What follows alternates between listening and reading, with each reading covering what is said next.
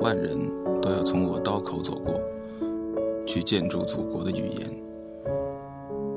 我甘愿一切从头开始，和所有以梦为马的诗人一样，我也愿将牢底坐穿。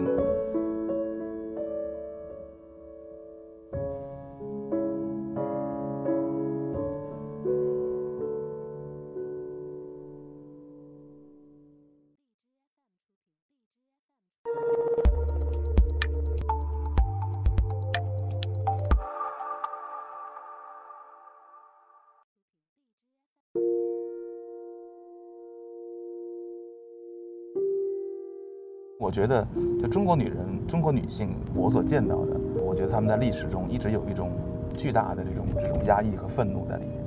啊，现实中我们可能很少见到这种这种女性的这种表达。就为什么两个电影中都有那种那种嘶喊的段落？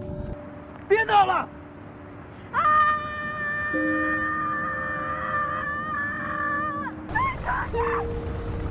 其实你们可以看到，《旅程》和《长江图》里面的女性，都是电影的灵魂，都是比男性更强的一种存在。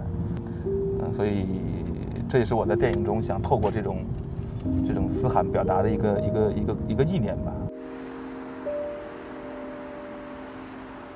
我写那句台词啊，那种天怎么这么亮啊？为什么这么亮啊？为什么这么刺眼啊？怎么这么亮啊？其实某种程度上有他自己这个生活的影子。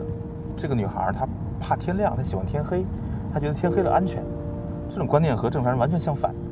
她觉得天一黑，别人就看不到她了。这种触觉、这种精神的质感里面，本身就包含着对整个这个时代，对这种我们所司空见惯的庸俗社会的这种成功的一种反抗。所以我我这个台词，我当我从她的这个生活中挖掘出来的时候，我觉得特别的准确。如果它不是这个词，它再怎么喊也没用。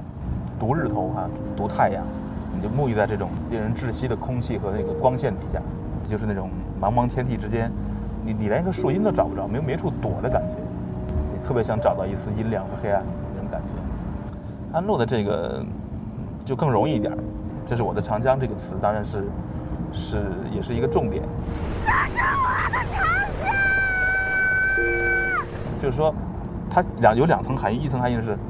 我是知道你从何而来的，我是从你的，我是从你的未来来的，所以我知道你将会经历什么，呃，我什么都知道，这有一种，呃，掌控了时间的那种那种那种感觉啊。另外一方面呢，她是主动的沿江流浪的，这个女孩儿因为她母亲的坟在江源头上，所以她的流浪始终是沿着这个水流浪。对她来说，这个长江跟她的母亲在一块儿，她不会离开长江去流浪，她不会到内内陆的腹地去，她也她也不会祈求任何人喜欢她爱她。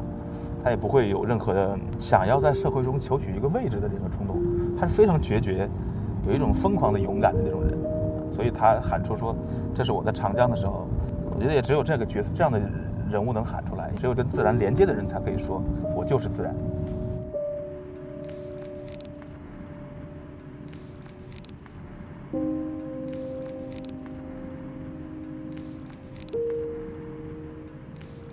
这个高淳呢，就是一个知识分子，就是一个文艺中年，他应该是一个陈思绪的二点零版吧。陈思绪是一个高中生嘛，是一个准知识分子。这种人都是怎么说呢？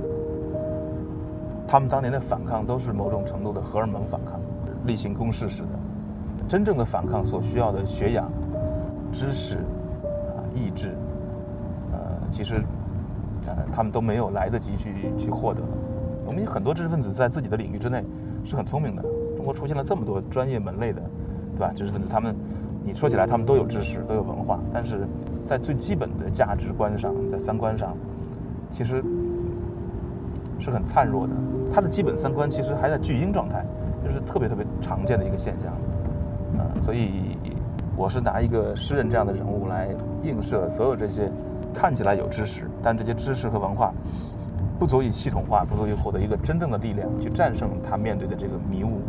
面对他，他不可战胜的这种厚重的历史带来的这种反价值的东西，而且被迫去追求一种社会成功，就是中国社会对社会成功、对对物质的这个追求是全世界少见的。我们从来都不崇拜理念，我们从来都不崇拜知识真正的文才华，没有，我们我们不尊敬这些人，我们对对对这种的尊敬非常非常的有限，所以。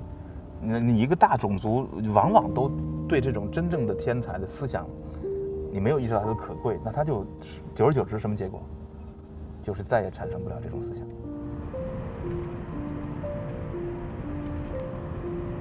李成是一个更明确的一个，在这种诱惑面前，男性迅速的回到了体制里面去，啊，高考才是最最正确的，只有通过高考才能真正的获得一个成功，啊，它其实是个成功学的范畴啊。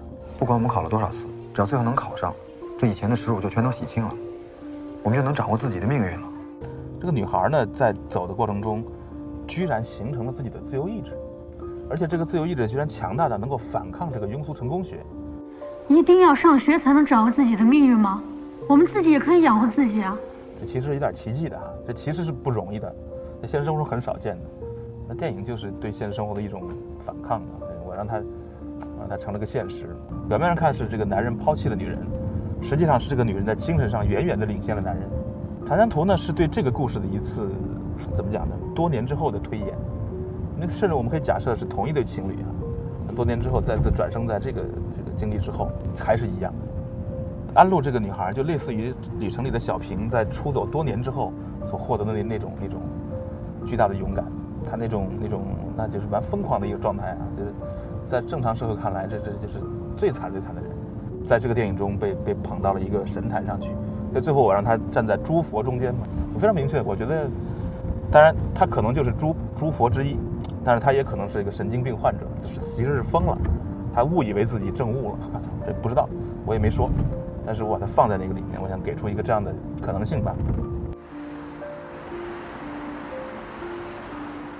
对于这种女性来说，哈，就是中国的文化中比较缺少的这种，可以说是圣女吧，啊神圣神圣女性的这种形象特别少。